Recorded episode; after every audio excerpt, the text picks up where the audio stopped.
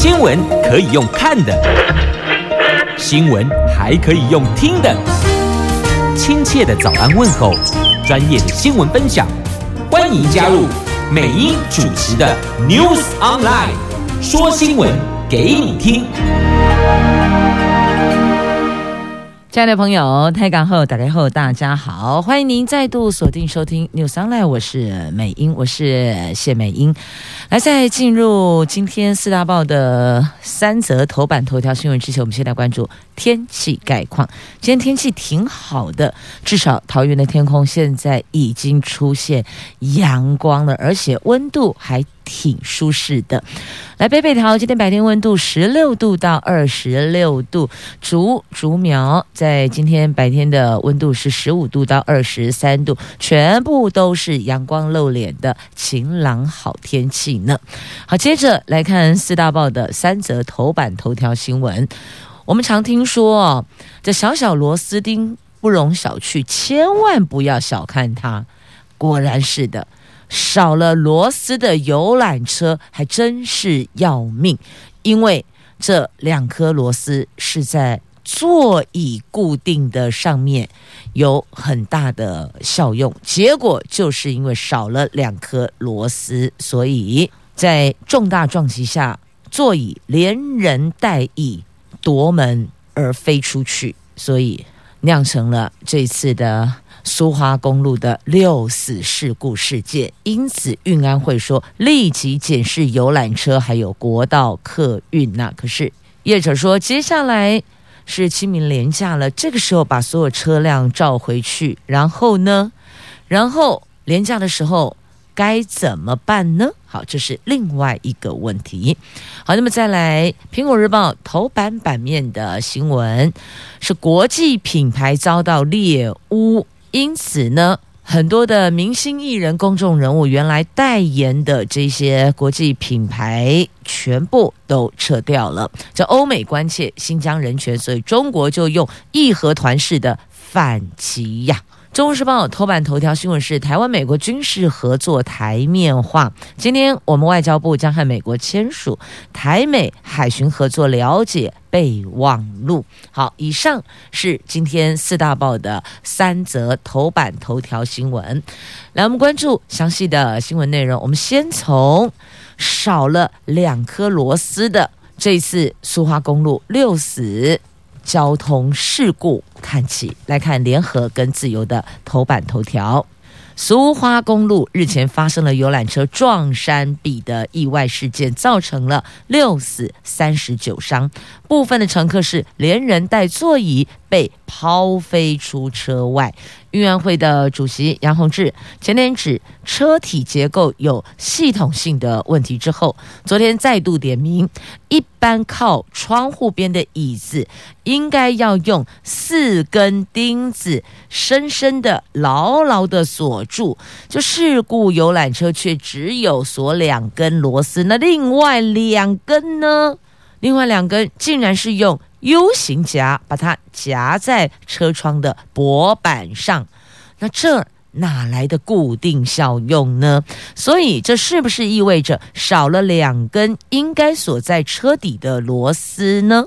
杨宏智主席说可以这么讲哦，同时也强调会发生问题，就是用。夹住的方式，认为座椅和车体间的 SOP 没有被关注，才会造成这次乘客连人带座椅被抛飞出车外的事件呐。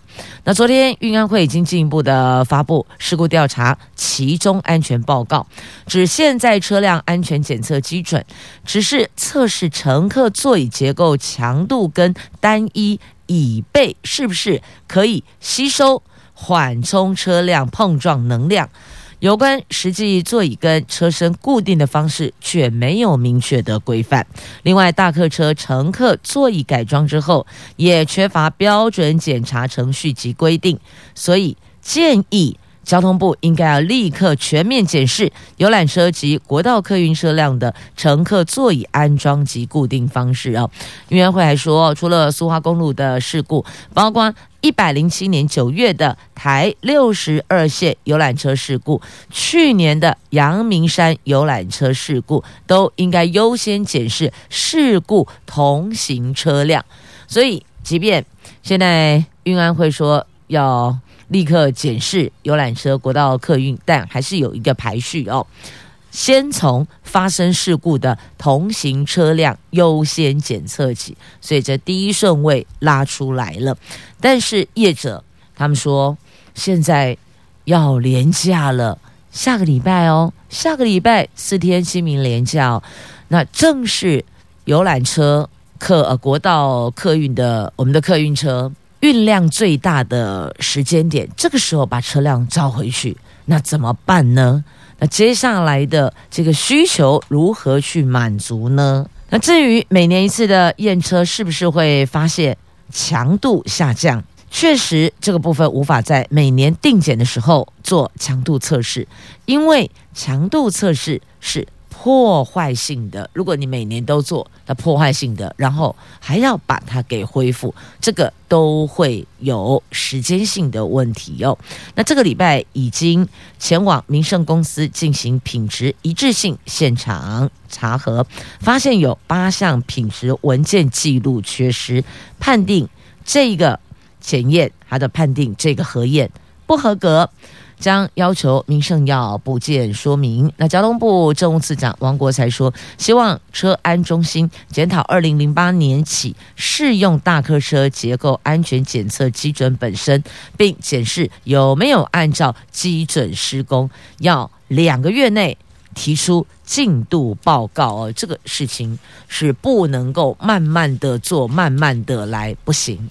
这牵涉到所有乘客的生命安全，那个时程要把握呀。有人就说，既然问题是车体，那就应该要赶快厘清肇事原因，是这个吗？那第二个、第三个、第四个的噪音是什么？都要把它给罗列出来哦。那认为交通部应该把螺丝锁紧。那这三起刚刚特别提到的哦，就三起的游览车事故哦，它的座椅都不牢靠，这是运安会供诶，运安会点名的。那有人就说啊，所以到这里事故发生原因是怪座椅吗？那业者。责怪政府失信，信用的信，诚信的信，认为政府是失信于民。即便要全部召回车辆，那是不是要有配套措施呢？不是一句话，哎，全部回来，开回来，我们要检测，然后呢，然后就没有然后了。然后要所有在清明连假本来安排已经甚至购买车票的朋友，你是要快跑还是要慢跑跑回家吗？所以。业者说：“你至少配套要拿出来嘛，我们才知道怎么配合阴应啊，不是一句话只丢了前面，然后后面呢，你头痛医了头，结果这个头痛的问题转移到了脚，然后脚呢，脚痛就摆在那里吗？”啊，这对于运安会认定苏花公路的事故游览车这一款车体的结构有系统性问题，还发出了安全通告。游览车业者抱怨，大家也是相信政府，买的时候我们是购买取得了国家核发合格证明的车辆，现在。不同政府单位说有问题，那政府根本是失信于民。即便你要全数召回，请问召回之后市场上没有足以供应的车辆，那配套措施在哪里？中华民国游览车工会全联会的副理事长林建宏说：“希望召回动作不会影响到四月旺季旅游，这个可是牵扯到很多旅客的权益。如果没有足够车辆可以指引。”可能就影响到整体旅游发展，这个通学交通车也会受到影响啊。那游览车全联会的理事长马景仲质疑，这次不是因为椅子强不强酿的祸，而是安全门问题。按照欧规，欧洲的欧欧规，全世界没有安全门开的这么大的车身结构体，它的。那个结构面是最弱的，才会发生伤亡事件。那这一起事故，椅子没有分解，是车身分解，车身去撞连续壁，怎么可能不分解？不，瓦力也加来弄化埋啊，大概意思是这样了，所以认为政府重点似乎抓错了。那还说呢，车辆认证是根据车辆安全审验中心的规定。验车没有错，现在却推给车体制造或是游览车公司，那为什么不说是车安中心规划错误、设计错误呢？那对此，交通部长林佳龙解释：哦，交通部是在安全最高前提下，召回做好检测，再让车辆上路。部长啊，你讲的我们懂，但业者要问你配套措施在哪里？你把车辆全部召回去了，一次性全部召回去了，那是不是影响到接下来安排的，甚至已经这个？订好车辆要出游或是返乡，订好车票要返乡的民众的权益又在哪里？那有些游览车还支援了学校的校车，因此这个通学交通车也会受到影响。那请问配套措施在哪里？是，所以要兼顾安全，要召回检测。那另外相对应的，我们所提出的配套又是什么？就不能够影响到接下来消费者的权益。那当然前提是在安全结构之上，要同步，要关注到消费者的权益，要保障消费者权益。得再简单说了，就是保障生命安全及乘车权益。来继续我们前进，在今天的中时跟苹果两报的头版头条的详细新闻内容，先来关注在今天中时报头版头的台湾美国的军事合作台面化，我们要签署台美海巡合作了解备忘录喽，要增加我们台湾海峡的安全呢。这是中国的海警法。海海洋的海，警是警察的警哦。海警法今年二月生效，引起了周边邻国强烈的疑虑。台湾跟美国今天将在外交部签署台美海巡合作了解备忘录，由外交部长吴钊燮、海委会主委李仲威、海巡署长周美武跟美国在台协会处长共同宣布。由于政府上蔡政府上台后，海巡署快速往第二海军方向转型，行加上海委会、海巡署相继由海军接掌，军方色彩是越来越浓厚。合作备忘录似乎让过去只做不说的军事合作台面化，也让双方准军事同盟有了些想象的空间呢。这大环境政策改变，是因为中国的海警法，所以我们也得寻求跟。友邦跟我们这叫做联合起来的盟友啦，在军事上的合作，强化我们的防御能力呀。那未来海上的救难等交流也会制度化，也会明文化，就不会再像过去哦，到底要怎么做？好像靠一个默契或共识，或是援引潜力，没有以后。都制度化了。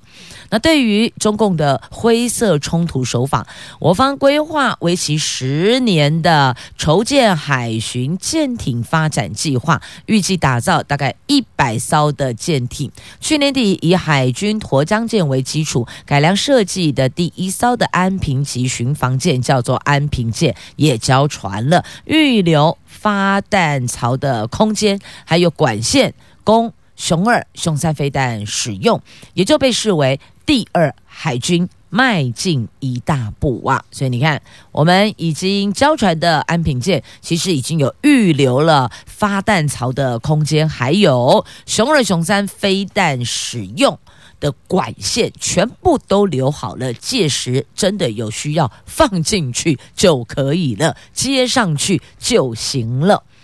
这当时的蔡总统，他强调，安平舰纳入海军部分设备具有平战转换的特性，必要的时候能够立刻转换成国防的重要战力。这个代表在加强海巡执法能量的同时，我们更强化了国防力量呢。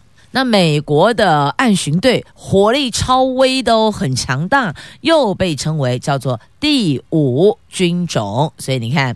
我们这两边的交流制度化、明文化对于加强台湾海峡的国防是有很大的加分挹注作用的，所以这个台面化的台湾美国军事合作对我们两方来讲是好事，但对对岸来讲那就不是好事了。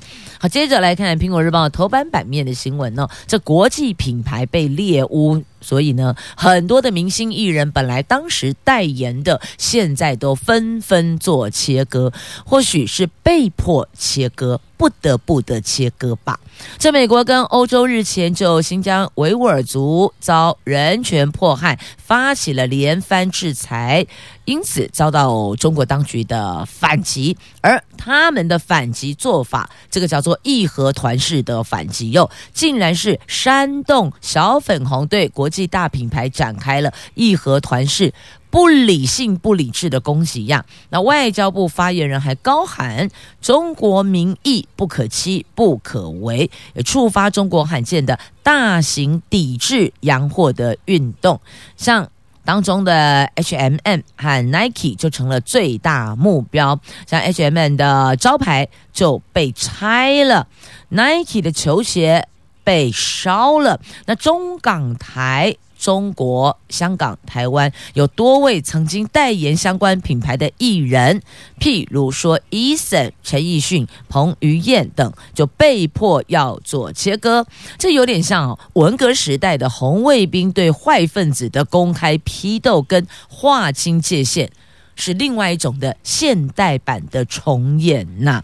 那 Eason 则是对 Adidas 拜拜拜了，爱迪达。那还有很多的艺人明星，像张钧甯啊、许光汉呢，他们其实也都有代言产品。但是呢，现在碰到这个状况，除了切割，还能怎么样呢？继续呢，我们要关注的是哦，中时头版下方跟联合头版下方的新闻。好，我们来看。这北韩再射弹道飞弹，这摆明了就是对拜登的挑衅。这违反安理会制裁决议，恐怕会让。这个美国跟北韩的关系陷入紧张的状态当中呢。好，我们来看这则详细的新闻内容哦。这北韩在二十五号朝日本海方向发射了两枚弹道飞弹，这个是北韩从去年三月以来再次试射弹道飞弹，更是美国总统拜登上任之后的第一回。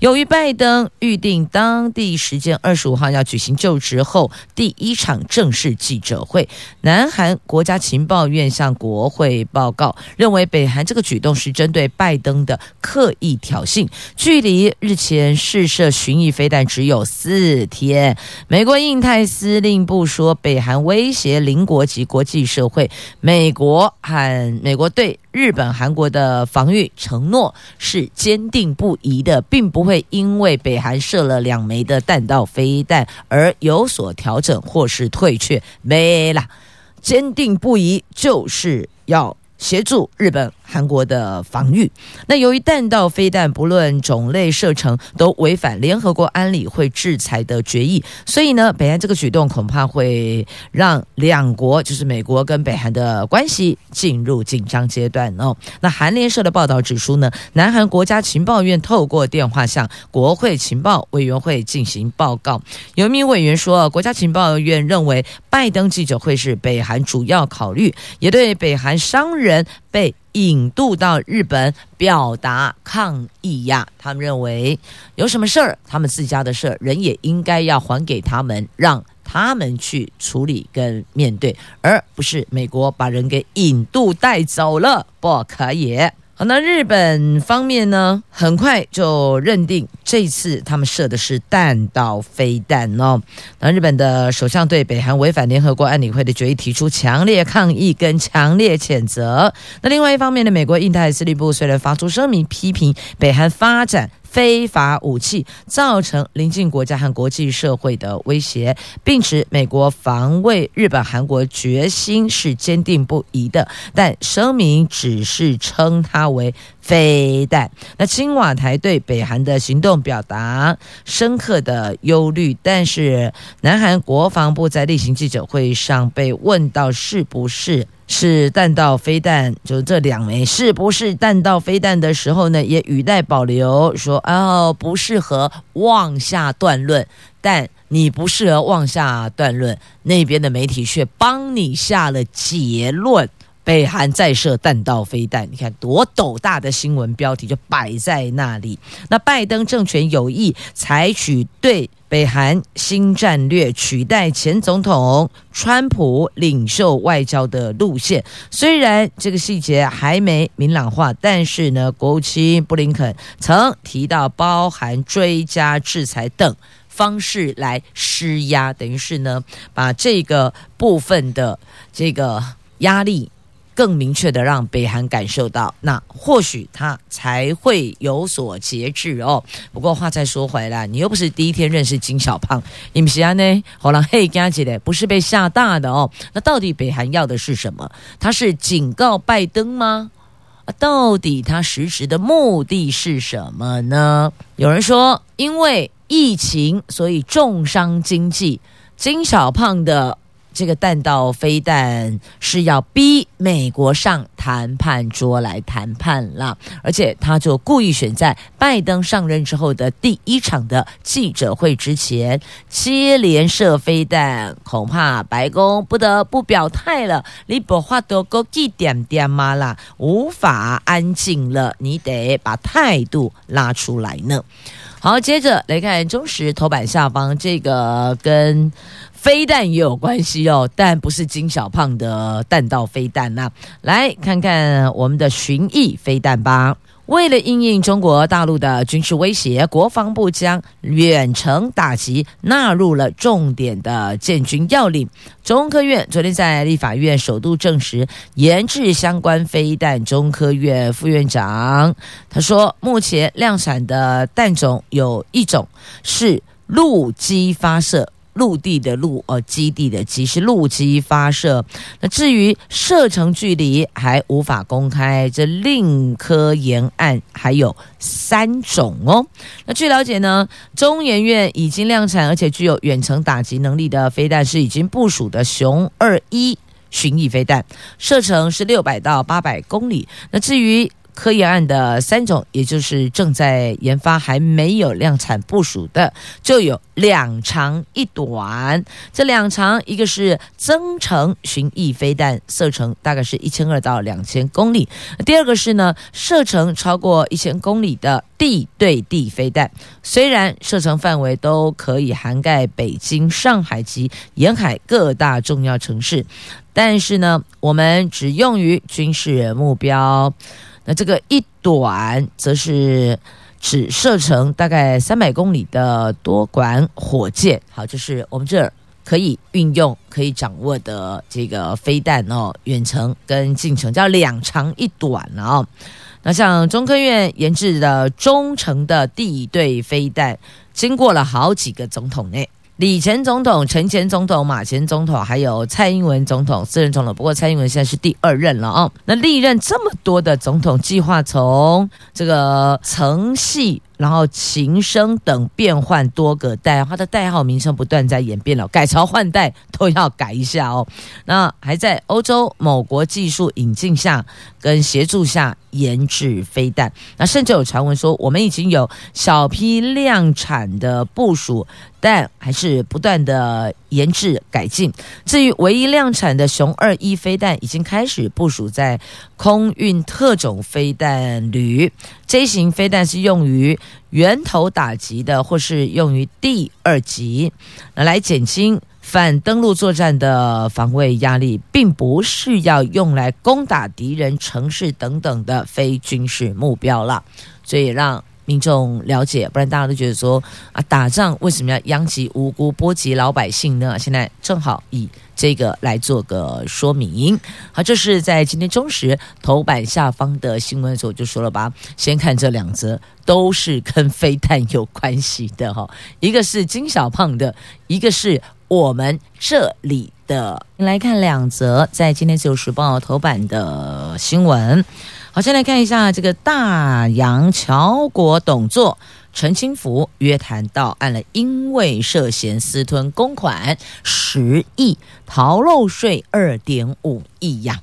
已故的青果大王陈查某创立被称为“水果王国”的大洋巧果集团，现由老陈陈清福担任董事长，而他被指控和其他老陈陈月凤、陈荣祥、陈玲玲三位姐弟妹涉嫌私吞了公款十亿元，逃漏税二点五亿。台北地检署昨天指挥台北市调出一涉犯业务侵占、税捐稽征法、逃漏税等。搜索约谈八人漏夜侦讯当中啊，这是青果大王陈查某所创立的。那他当年将台湾香蕉大量的销往日本，并参与创建魏王级跨足航运、保险及建筑业，曾是台湾的五大富豪之一。他有五名子女。他身故后一度爆发遗产的纠纷呐，有长子是味全名誉董事长，明世及日本读卖新闻投资股东，资产上千亿。那陈建中失智前，就他的长子哦，失智之前陆续把事业交给三个儿子，还有陈清福等老陈后樱花，结果花个奥比亚西私吞公款，外加逃漏税呀。好，那么接着。再来关注的，在《旧时报》头版这一则，就夹娃娃机店呐、全台湾街头林立的这个娃娃机店叫做呃选物贩卖店，对吗？那我们经常可以看到有民众边玩边用身体去推撞机台，希望用力量这个碰撞的力量把里边的东西能够。掉到取物口，那因为有投币这种行为不构成窃盗，没有把机台弄坏也不构成毁损，所以有很多的消费者就认为这个叫做捷径啊，是很厉害的一招哦，叫做我的秘密武器，我的秘密功夫，搞了半天原来是用身体去撞机台哦。但最近有一名消费者踢到铁板喽，台主提告之后，高雄地院法官认定推撞机台是。以不正当的方式获取物品，触犯了诈欺罪的非法由收费设备取财罪，判拘役十五天。哦，拘役十五天，意思应该一天如果按一千元，那就是一万五。你去撞机台，然后拿到的东西大概也没有一万五千块的价值吧。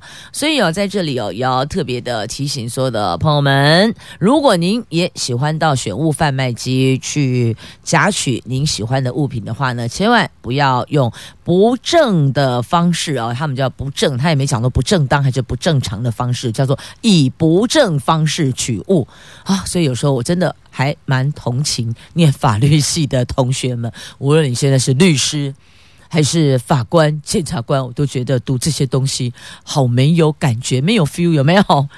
那个文字都很冰冷啊，然后都那个什么“之乎者也”啊，然后就觉得好拗口，对吧？好，以不正方式取物。好，再次提醒所有，如果您会到选物贩卖机去夹取物品的朋友们，切记不能碰撞机台哦，当心台主提告，你可是得吃官司，而且还会有。前科记录，要么就是吃免钱饭，不嘛就是拿钱赎身呐、不管哪一种，龙胜美猴啦，所以小心别触犯了非法取财罪。好，这是特别提醒您的哦。那接着再来关注的这一则，应该叫图文吧，在今天的中时跟自由头版都有图文，而两者两报所拍摄的画面不一样，一个是拍外观，哇，绿意盎然；那另外一个是呢，进入密道。所以冷冰块块你就完成了。好，中时放的是外观哦，那自由摆的是密道内部的密道。这在讲哪里呢？讲的是圆山饭店。隐藏半世纪，台北圆山饭店尘封五十年之久的东密道，昨天正式亮相了。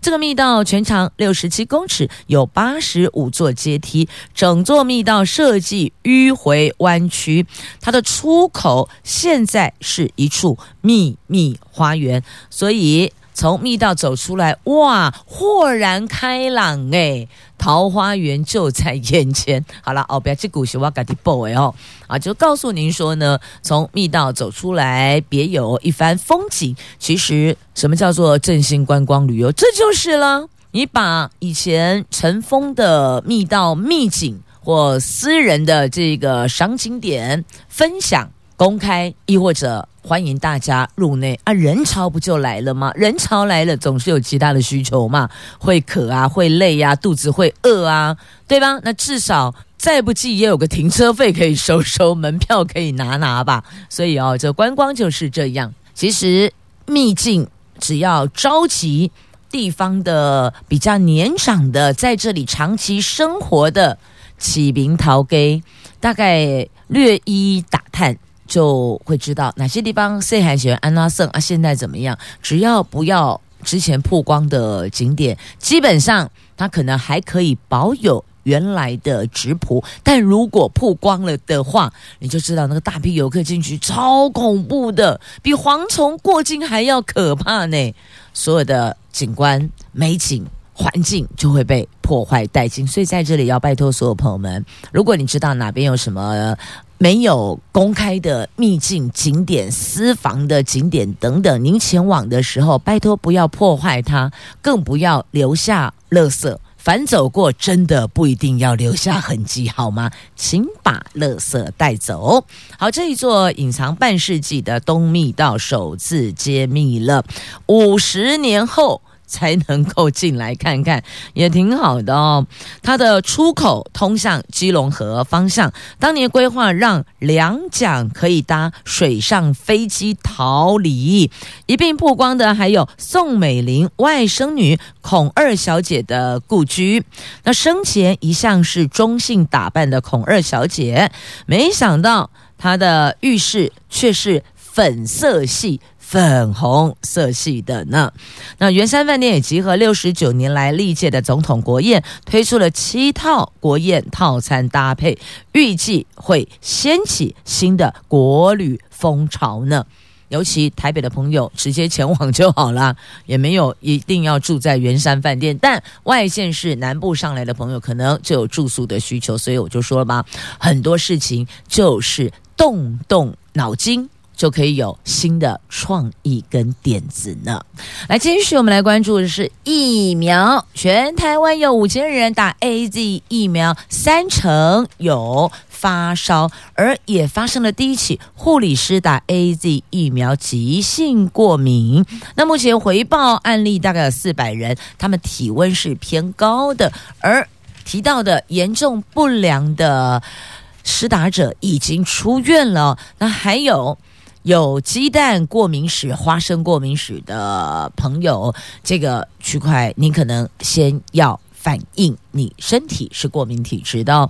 那目前是定调偶发事件。AZ 疫苗开打之后，到昨天累计接种五千六百一十九人。疫苗接种健康回报系统显示，有将近三成的接种者有发烧的状况。昨天新增了五件的不良通报，其中包含我国第一起的其他严重不良事件。这个是北部某医学中心一名四十多岁的护理师，他本身有鸡蛋花生过敏史，接种之后五分钟内就出现了急性。过敏反应送加护病房，幸好给予适当的处置，现在也已经出院了。那个案接种前曾经主动告知他的过敏史，但医生评估还是可以接种的，所以才到休息区去等候休息。就没想到五分钟时间而已，就开始发热，呼吸不到空气，脸部、颈部冒出了荨麻疹，四肢无力，血压偏高，经过紧急服用抗组织胺类固醇。那并没有发生比较严重的过敏性休克哦。那目前把它归类叫做其他严重不良事件。那过敏反应是不是跟疫苗有关联性？这必须要进一步厘清哦。那现在先倾向是偶发性的事件呐，所以也要请主动告知医师过敏史，要主动的告诉他，由医师去做判断。那为什么施打疫苗之后要在现场停留半个小时？就是这个原因，怕万一你身体有不适的症状，有不良的反应，那赶紧可以做后续的紧急处置啊。那再继续送上了这一则新闻哦，这算是写下记录了吧？国内记录哦。入境一百二十二天才确诊，这个数字会不会吓坏人了？我们现在是居检十四天加七天自主健康管理啊，如果要到一百二十二天，那大家都不要动啦。好，但这算算是个案吧，因为极少的个案哦。那国内昨天新增三例境外移入新冠肺炎确定病例，其中。第一零一二例是美国入境的本国籍的补教老师，他在入境一百二十二天之后，因为计划再次出国，所以自费采检确诊。新冠肺炎成为我国入境最久被确诊的个案。那有有一位不愿具名的感染科专家说，这个个案在台湾时间相当久，有传染到社区的可能性，应该要再往前推一个月，针对密切接触者进行疫情调查样。所以到底他是带着进来入境一百二十天才确诊，还是说他其实是 OK 的，没有问题的，反而是在国内？这段时间内被其他人传染的，所以现在也要确认，要去找出他的感染源在哪里，是入境带进来的境外移入的呢，还是在台湾被其他人传染的？可能是被无症状的感染者传染的，而有些无症状感染者，他身体上可能没有出现我们现在所掌握的确诊者的症状，但。没有对他身体造成更进一步的伤害，可是他有传染力呀、传染给别人呢、如果你的抵抗力不好，可能这么形态看烂，也许你的反应作用就会比较强大哦。所以这个要把感染源快速的拉出来。那还有他这段时间去过哪些地方，跟谁，跟哪些人，哪些对象接触过，这个可能也是后续要匡列的。好，接着再来关注的这个是水限水的问题哦。苗栗县政府说不公平，怎么可以这个样子呢？是啊，我们有五座水库，结果叫我们先限水，你不觉得这个部分难怪苗栗县府会生气？哎，我有五座水库呢，啊，你给我先限水。结果经济部长是说，乡亲们辛苦一点，共体时间。你不觉得每次共体时间这个话好熟哦？尤其在每年要过年前要打烤鸡发年终奖金前，老板都会跟你说，我们大家共体时间。每一年都这样，共体时间很久了呢。好，来看一下这一则跟水有关的新闻：这苗栗跟台中用水将从四月六号起公五停二。苗栗县长徐耀昌跟在地的立委陈超明、徐志荣痛批苗栗有五座水库，却是第一个被限水的，这毫无水资源公平正义呀！经济部长王美花则回应，要台中跟苗栗的乡亲辛苦一点，多节省水，共同克服难关。你看吗？长官就只会跟你说这个话。但苗栗县政府喊冤的是说，哎啊，我们有五座水库，相对的，因为水库，所以其实我们有很多的限制、限制，地方发展也因为这样被绑住了。结果某志也喜尊先让我们第一个限水。你不觉得这个民众一定也不能接受？当然，县长更无法接受，总是要反映民众的心声嘛。那证明大骂苏院长只会作秀，不会生水，就不要处理最也不对啦。那台中市设供水站，做好演练呐。那现在有建案提供地下水给。我们的护国神山呐、啊，台积电则运水解渴，这个想方设法这一关总是要过的哦。真的关关难过，可以关关过吗？哎呀呀！希望老天爷赏赏脸，下雨在集水区吧。这个降水不在集水区也是白搭呀！来看一下这个长荣，这下子损失惨重啦！长荣海运全球两天损失五千四百亿耶，因为他的船卡在这里，其他的都进不去。救援困难，可能时间还得再耗一段时间，大概几个礼拜要吧。这恐怕是史上最大货柜轮的灾难事件呐、长荣海运的长四轮在苏伊士运河搁浅进入第三天了。初步估计已经造成全球经贸损失超过五千四百亿，要如何抢救长四轮，已经成了全球关注的焦点。目前除了出动挖土机、清淤船，并增派拖船救援，但是都毫无进展呐、船老板也找来荷兰传奇海上救援公司及日本团队登轮寻求解决之道，未来不排除卸除压舱水。水和燃料让船身变轻，才可以拖回航道。最糟糕的情况，可能动用直升机卸下货柜，让长四轮早日脱困呐、如果要走卸下货柜这一条路，可能会更耗时间，所以。归类百克林哎呦，那幸好目前唯一庆幸的是没有造成海洋污染呐、这是目前庆幸的哦。好，后续该怎么办嘞？那就交给专业团队吧。刚刚提了船东船老板找了荷兰传奇海上救援公司跟日本团队登轮，希望能够有解方啊。好，那石油农作卡关，卫生纸供给恐怕吃紧。哇，这几个字出来，这两天大概大家又要抢卫生纸了哦，民生用品又开始要抢购了。呃，但也请大家算一下啦，家里能够用多少，卖几盖杯熊贼哈。有些东西还是有赏味期限的，注意一下它的制造日期、保存期限哦。好，接着要聊的也是跟荷包有关系的哦，这个叫做植灾保险费，雇主全额负担。千万劳工受惠，这个单独立法了。那再来保费，七月份大调涨，寿险降价，可是医疗涨价，一升一降，升的是医疗，降的是寿险。那国人平均寿命延长将实施第六回生命表，好，这个是跟钱有关系的。那再来要关注的这个话题呢，人家说政治酬庸啊，所以你看吧，这个酬庸前有蓝，现有绿，未来还有谁？哈哈哈！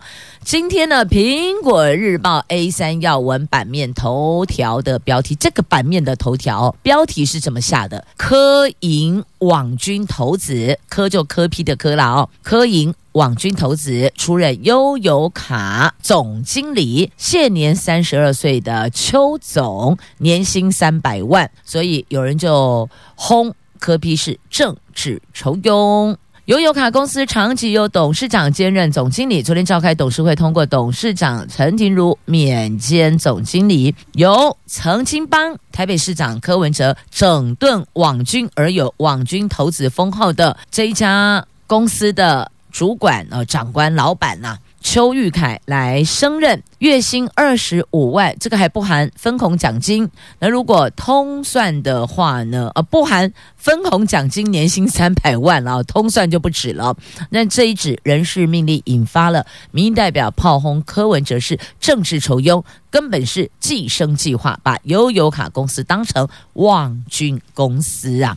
好，这过去呢，悠游卡公司的总经理有连胜文，也有戴季全，都曾经是出任董事长哦。因此，你要怎么说呢？他可以跟你说：“我援引潜力呀、”哦，这戏也得讲后勇哦，援引潜力学起来了吗？好，继续再来看这个职灾保险的部分，刚有提到了啊，就是保险费雇主要负担，来四个人以下的企业强制纳保，四人以下。企业要强制纳保，投保薪资上限由四万五千八提高到七万两千八，意思就是说，那个收了保费会再往上拉。那公务人员提缴退抚基金是不用课税的哦，这要提醒您，公务人员提缴。退抚基金免课税，这等于就是鼓励大家要提缴，因为基本上进户没钱啊啦，被改令修几的新用之类的。好，再来要送上的哦，是冬奥圣火，冬奥圣火传递第一棒火炬手是由日本国家女足队的十六名队员担纲，而接着。还有日本女星石原聪美和帕奥的射击选手田口雅希两个人一起点燃圣火。好，这个新闻是今天《自由时报》头版的图文呐、啊。到这儿。告诉你，今天四大报头版跟内页的重点新闻都带您关注喽。